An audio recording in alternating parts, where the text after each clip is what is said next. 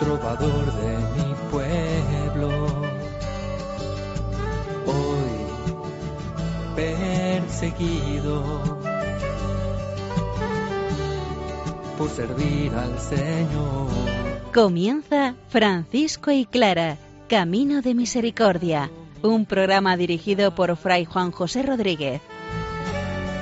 A la dama pobreza, para poder estar más cerca de Dios. Yo, Clara.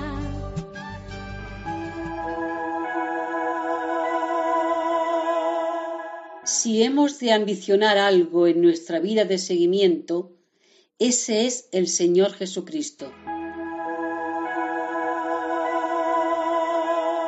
Un saludo fraterno de paz y bien, hermanos. San Francisco nos invita nuevamente a buscar dentro de nosotros si estamos respondiendo al amor primero.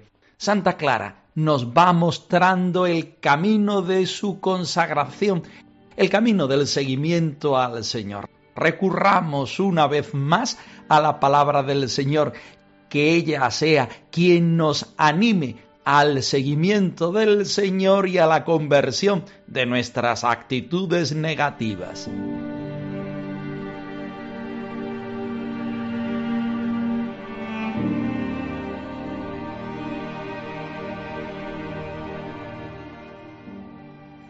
De la carta a los colosenses. Si habéis resucitado con Cristo, buscad los bienes de allá arriba, donde Cristo está sentado a la derecha de Dios. Aspirad a los bienes de arriba, no a los de la tierra, porque habéis muerto, y vuestra vida está con Cristo, escondida en Dios. Cuando aparezca Cristo, vida vuestra, entonces también vosotros apareceréis gloriosos juntamente con Él.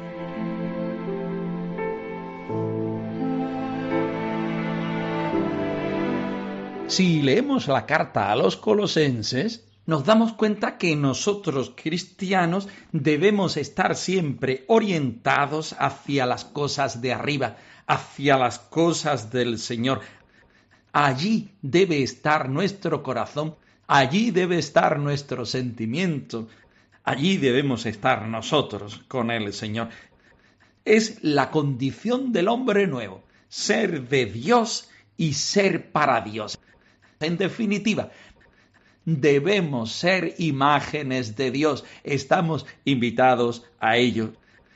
Si no es así, nos dice el apóstol particularmente en la carta a los colosenses que estamos esclavizados por aquellas cosas de la tierra. Muchas veces el cansancio, los problemas, nuestras actitudes, las actitudes de los demás hacen que nos cansemos en el camino, que recurramos a otras experiencias que no son el Señor. La carta, particularmente en el capítulo 3, en sus primeros versículos, nos lo dice de una manera especial. Habéis resucitado con Cristo Busquemos, por tanto, los bienes de arriba, sin entretenernos por el camino en otras clases de bienes que en principio no juzgamos que sean buenos o malos, sino que no son del Señor. Y para nosotros, si no son del Señor, no tienen la importancia de vida. Aspiremos, pues, a los bienes de Dios, a los bienes de arriba, no a los bienes de la tierra. Porque estamos muertos con Cristo, escondidos en Dios. Y cuando aparezca Cristo, también nosotros apareceremos gloriosos con Él. En consecuencia, quizá esto lo más importante. Demos muerte a todo lo terreno que hay en nosotros para que Dios habite en nosotros. San Pablo hace una apuesta clarísima por el Señor, por los bienes del Señor Jesucristo. San Francisco, que conoce muy bien este texto, también lo expone a los hermanos, a los de su tiempo, que se ve que se habían relajado un poquito. aquellos que por las dificultades del momento ya San Francisco no los conoce, porque nos damos cuenta que a este punto de la primera vida de Celano, San Francisco está muy enfermo y él quiere dejar como una especie de testamento a estos hermanos también para nosotros, los hermanos y hermanas del siglo XXI, todos los que de una manera queremos vivir el Evangelio al estilo de Francisco y Clara de Asís.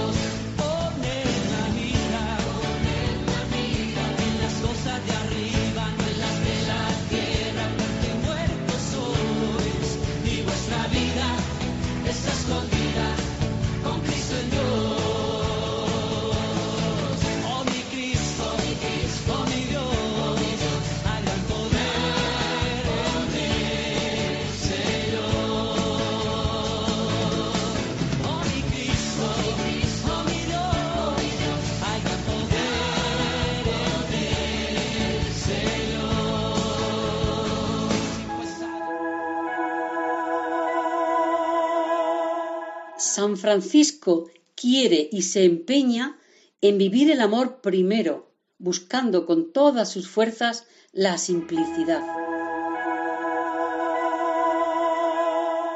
Acabamos en esta ocasión el capítulo 6 de la primera vida de Fray Tomás de Celano, punto 104 aquellas virtudes que han de tener los hermanos como consecuencia del encuentro directo con la persona de San Francisco. Si no es directo como nosotros, al menos en la vivencia de su carisma y en el estudio de sus escritos, que es lo que estamos haciendo. Estemos muy atentos a esta lectura. La gloria de Dios maneja mi vida con hilos de amor que puso en mi alma, me lleva hasta él. Se daba cuenta de que muchos ambicionaban puestos de magisterio y detestando la temeridad de los tales, se empeñaba en apartarlos de semejante peste con su ejemplo.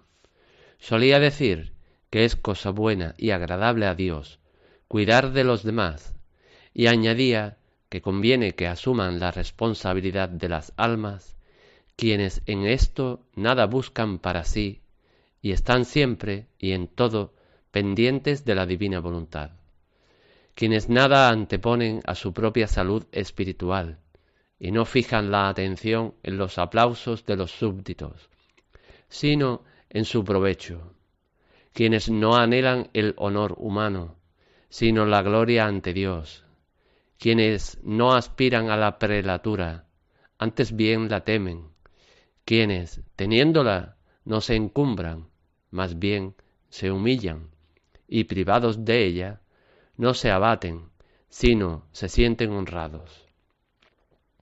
Y decía que, particularmente en nuestros días, en los que creció la malicia y sobreabundó la iniquidad, era peligroso gobernar, y por el contrario era más útil ser gobernado.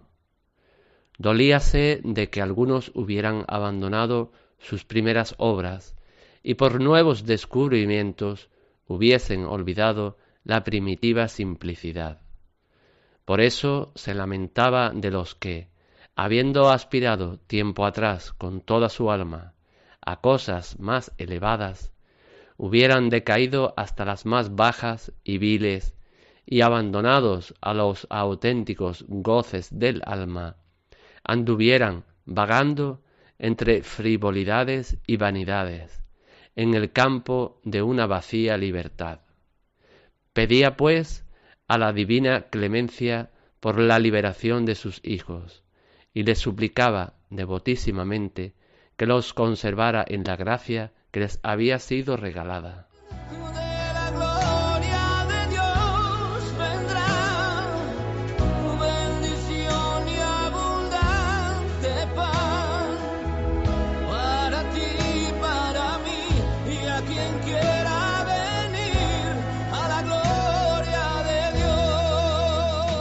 Como acabamos de darnos cuenta, el punto 104 no tiene desperdicio. San Francisco de Asís se da cuenta de su propio pecado, de su propia debilidad al responder a la persona de Jesucristo.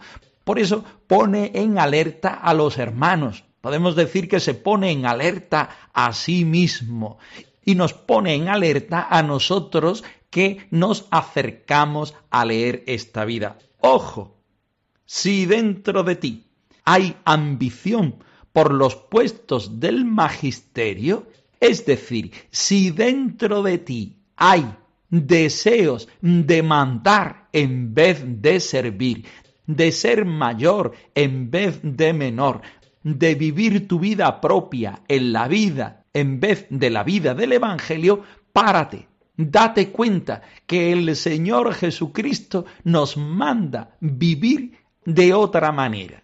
El santo de Asís nos hace caer en la cuenta de nuestra posible temeridad y quiere apartarnos de semejante peste, así lo llama debemos darnos cuenta que nosotros cristianos, personas del siglo XXI, no sabemos lo que es la peste. Nos suena como una imagen que habla de algo negativo.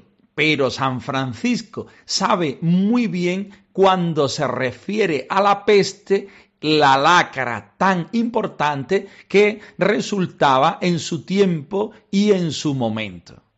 A este punto el biógrafo toma la narración en primera persona y nos dice que solía decir que es cosa buena y agradable a Dios cuidar de los demás y añadía que conviene que asuman la responsabilidad de las almas quienes en esto nada buscan para sí. Así pues, tenemos claro que debemos estar ojo avizor ante los peligros que supone que en nuestra vida no vivamos el Evangelio, que no seamos hermanos menores, que en vez del servicio busquemos la apariencia o incluso nosotros poner y disponer sobre nuestra vida y la vida de los demás. Y que para el Señor lo más importante y agradable es cuidar de nuestros hermanos siempre que nuestros hermanos se vean afectados o tentados por esta clase de tentaciones. Los que sirven para acompañar en este momento son aquellos que no buscan nada para sí y están siempre y en todo pendiente solamente de la divina voluntad del Señor.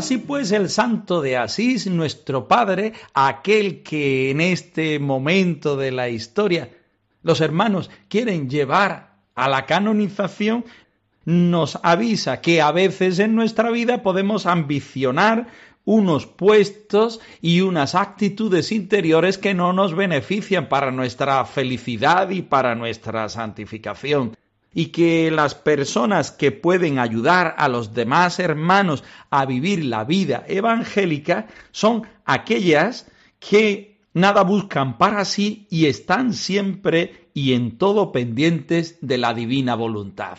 Ahí acabábamos el trozo anterior, pero San Francisco nos va poniendo ejemplos de las actitudes que debemos tener y no debemos tener para un seguimiento correcto del Señor, a saber, aquellos que nada anteponen a su propia salud espiritual y no fijan la atención en los aplausos de los súbditos, sino en su provecho. Aquellos otros que no anhelan los honores humanos, sino la gloria de Dios. Otro cuarto grupo, quienes no aspiran a la prelatura, sino que precisamente le tienen respeto o incluso miedo a ellas. Un quinto grupo, aquellos quienes teniéndola, se supone, la prelatura, no se encubran, sino más bien se humillan y privados de esa gloria, no se abaten, sino que se sienten honrados de la carga que el Señor les da. Tenemos claro, por tanto, que San Francisco nos pone este examen de conciencia en estas tentaciones humanas de grandeza y por otra parte nos propone el camino de la minoridad y del servicio. Y si todavía no estuviéramos suficientemente colmados, continúa diciendo que en nuestros días estamos tentados por todas estas clases de iniquidades y que es preferible obedecer a gobernar. Termina este punto el biógrafo de San Francisco diciendo que en este tiempo había algunos hermanos que habían olvidado esta forma de vida y que lejos de regañar o de sentirse abatido nuestro Padre San Francisco, quería hacer conscientes a los hermanos de estas actitudes negativas en cuanto a la vivencia del Evangelio y la vida franciscana. Más bien, le pedía de todo corazón a la divina clemencia por la liberación de estos males de sus hijos. También hoy Francisco nos invita a que nosotros miremos en nuestro interior si queremos ser evangelios vivos y vivientes, si anteponemos nuestra propia salud espiritual y vivimos pendientes de los aplausos del mundo, si no anhelamos el honor de Dios y buscamos el honor humano, si aspiramos a distintas prelaturas en nuestra vida. Seamos hermanos, seamos menores, vivamos el Evangelio, seamos Evangelio.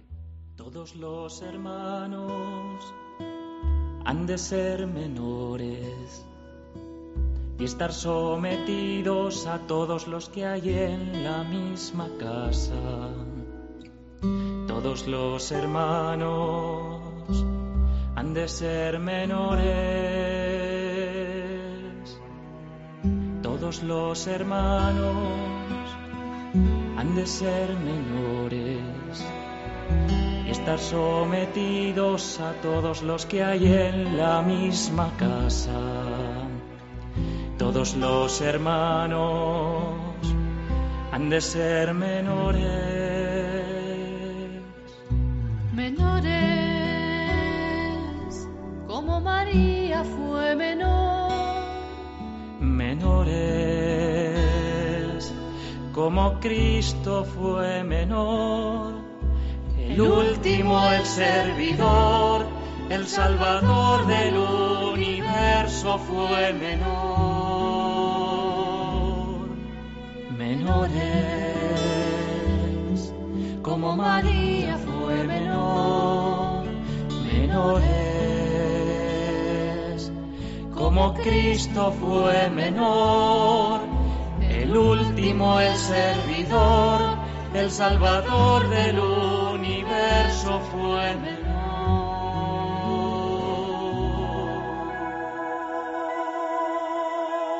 Santa Clara se consagra al Señor en contra de lo que sus familiares pensaban.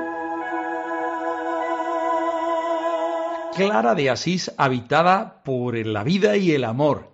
capítulo segundo, donde las hermanas Clarisas de Salvatierra Agurain nos están contando cómo Clara se entrega totalmente al Señor por medio de su consagración y cómo el Señor le abre un camino de misericordia para que ella pueda entregarse totalmente. Escuchemos con mucha atención.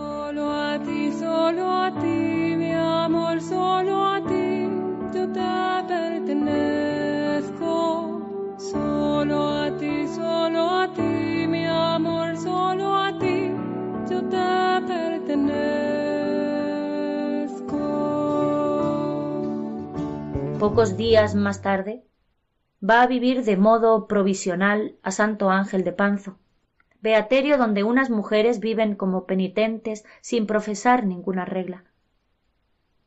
Allí se le une su hermana Catalina, quien más tarde se llamará Inés. Su tío Monaldo, al frente de unos hombres armados, acude con violencia para recobrarla. La oración de Clara y la firmeza de ambas son más fuertes que las armas. El corazón de Clara sigue inquieto. Continúa en búsqueda. ¿Qué sueña Dios para ellas? Al fin van a San Damián, iglesita reconstruida por Francisco y donde años atrás profetizó que vivirán en él unas señoras con cuya famosa y santa vida religiosa en común será glorificado nuestro Padre Celestial en toda su santa iglesia. Clara lo recordará en su testamento. Otras jóvenes de distintos lugares y clases sociales se le unen. Allí irá tomando forma su vocación, vivir con radicalidad el seguimiento a Jesucristo como hermanas y como pobres. Ellas serán las hermanas pobres, hoy más conocidas como hermanas clarisas.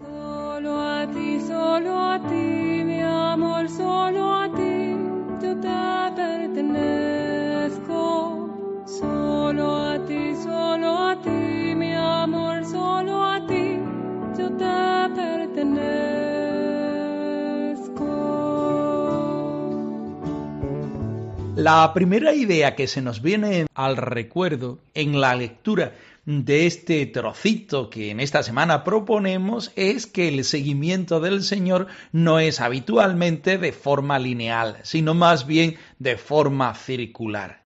El Señor no propone una vida evangélica con una programación precisa de objetivos, contenidos y evaluación, sino que el Señor nos echa a rodar en la vida y nosotros vamos buscando e intentando responder lo más fielmente al Señor. Así le pasó a Santa Clara. Vemos cómo de San Pablo de las Abadesas va a Santo Ángel de Panzo. Si aquellas eran religiosas formales, por decirlo de alguna manera, estas son mujeres penitentes sin profesar ninguna regla. Tanto en un lugar como en otro, Santa Clara acoge aquello que le viene bien para su seguimiento en la vida de radicalidad con Jesucristo. Aquí surge otro de los temas, es el tema de la fraternidad. En el caso de Clara, la fraternidad riza el rizo, porque la primera compañera, hermana que le sigue es su propia hermana de sangre, Catalina, que a partir de ahora llamaremos Inés, Corderillo de Dios. Inés sigue los pasos de su hermana y posteriormente incluso su madre. Y evidentemente durante y después se le unen otras hermanas de distintos lugares, culturas, tradiciones y clases sociales distintas. Todas ellas van buscando al Señor. Todas ellas quieren vivir su vida con radicalidad, siguiendo a Jesucristo, sintiéndose hermanas, sintiéndose en comunión, firmes en el deseo de vivir su vocación y generosas en su entrega.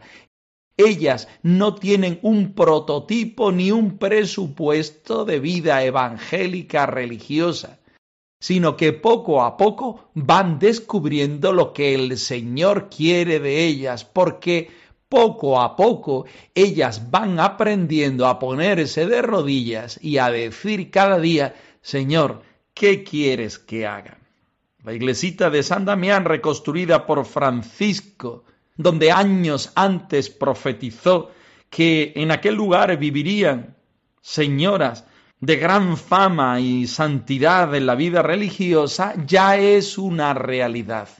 Como también es una realidad que el Señor quiere que nosotros hagamos un seguimiento a Él y a sus pasos. Comencemos, hermanos, porque hasta ahora poco o nada hemos hecho.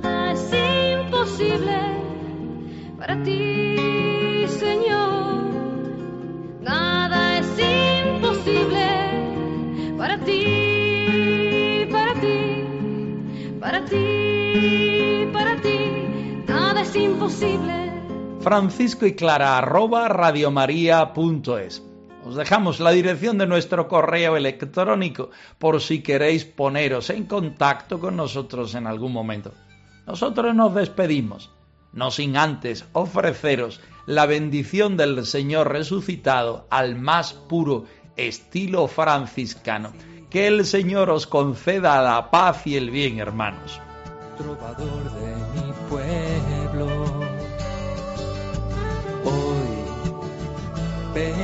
Perseguido por servir al Señor. Han escuchado en Radio María Francisco y Clara, Camino de Misericordia, un programa dirigido por Fray Juan José Rodríguez. a la dama pobreza para poder estar más cerca de Dios. Yo